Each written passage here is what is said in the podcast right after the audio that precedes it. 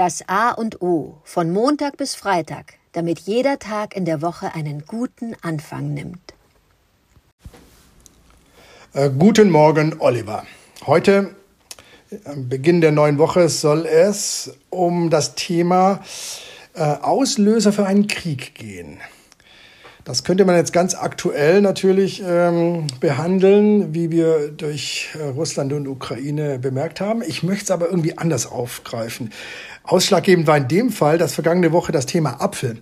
So, Wilhelm Tell war das Thema und da kam mir wieder mal in den Sinn, was war eigentlich der Auslöser für den Trojanischen Krieg, den ja Homer so genial in der Ilias und in der Odyssee beschrieben hat. Auslöser war im Grunde ein banales Thema, das Paris sollte von drei Göttinnen äh, bedrängt entscheiden, wer die schönste ist. Das waren damals Hera, Athene und Aphrodite. Die sollten, äh, die wollten, die jeweils wollte sie, die wollten sie die schönste Frau äh, überhaupt sein. Und Paris, ich sag mal ganz salopp, diese, diese Dumpfbacke, das war damals noch ein, ein Schafshirte, sollte entscheiden und dann der schönsten Frau einen Apfel überreichen. Das ist der Link zu, zu dem Apfel. Und äh, mich hat immer fasziniert, dass äh, Paris hat das dann der Aphrodite, äh, der Aphrodite gegeben, weil sie ihm die schönste irdische Frau versprochen hat, und zwar die Helena.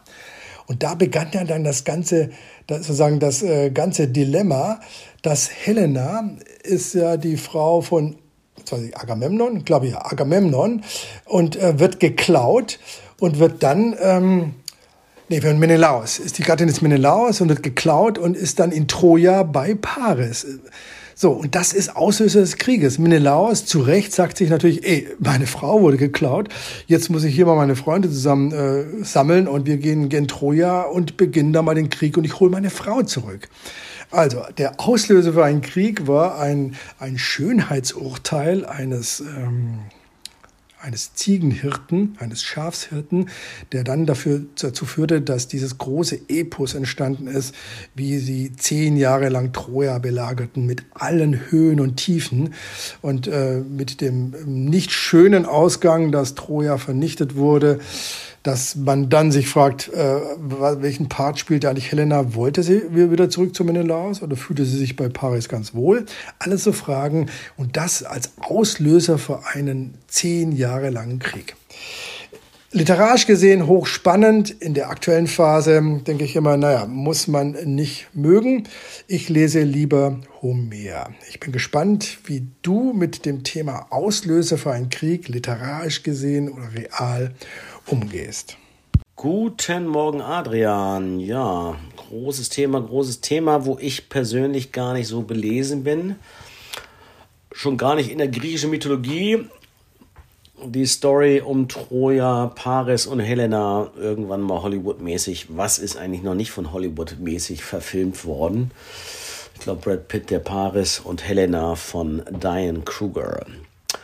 Ja, wundervoll. Ähm, kannte ich nicht die Geschichte, dass es ein Schönheitsurteil war beim Schafshirten, den du ein bisschen ab, so ein, ein Dumpfbacke Schafshirte. Kommen da nicht die Philosophen her? War das Philosophenhandwerk sozusagen nicht den Schafshirten nicht vorbehalten, sondern die konnten das halt, ne? hatten viel Zeit nachzudenken über sich der Himmel und ähm, mit dem Tagesrhythmus, dem Rhythmus der Natur verbunden, konnten sie hervorragende Beobachtungen anstellen.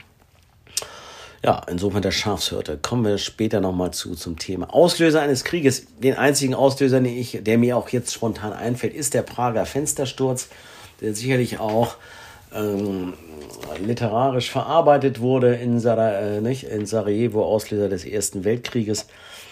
Ähm, ja, wurde dann als, äh, oft ist ja ein Auslöser gar nicht die Ursache des Krieges, sondern es wird als Anlass genommen, äh, etwas zu tun, was ich eh schon tun wollte, weil mir etwas im Dorn im Auge äh, war.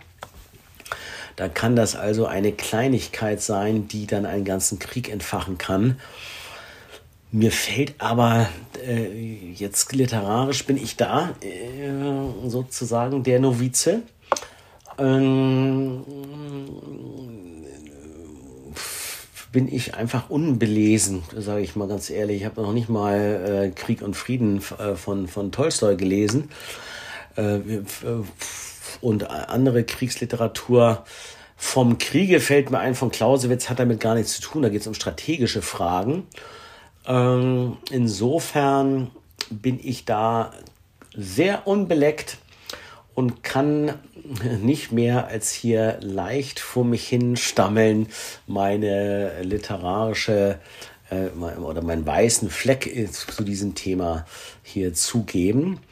Aber ich nehme das mal grundsätzlich nochmal oder als Inspiration, oft wenn es um Kriege, ein Auslöser innerhalb äh, der Familie äh, Kämpfe oder Streitereien zwischen mir, meinen Töchtern, meiner Frau ist, äh, so, dass man manchmal denkt, man, warum, was hat denn das jetzt eigentlich als Aus, was war denn der Auslöser für diesen Streit jetzt gerade?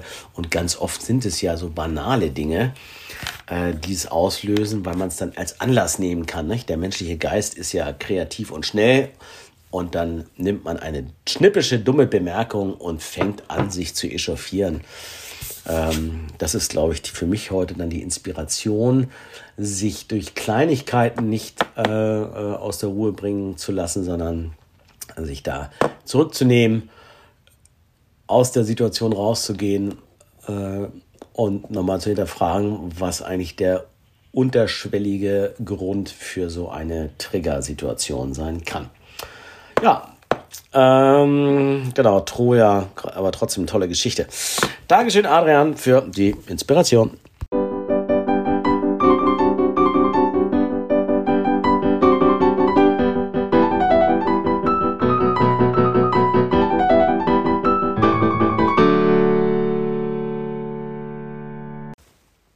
Das war das A und O, der Podcast von Adrian Hoffmann und Oliver Wünsche. Möge es ein inspirierender Tag werden. Wir hören uns morgen wieder.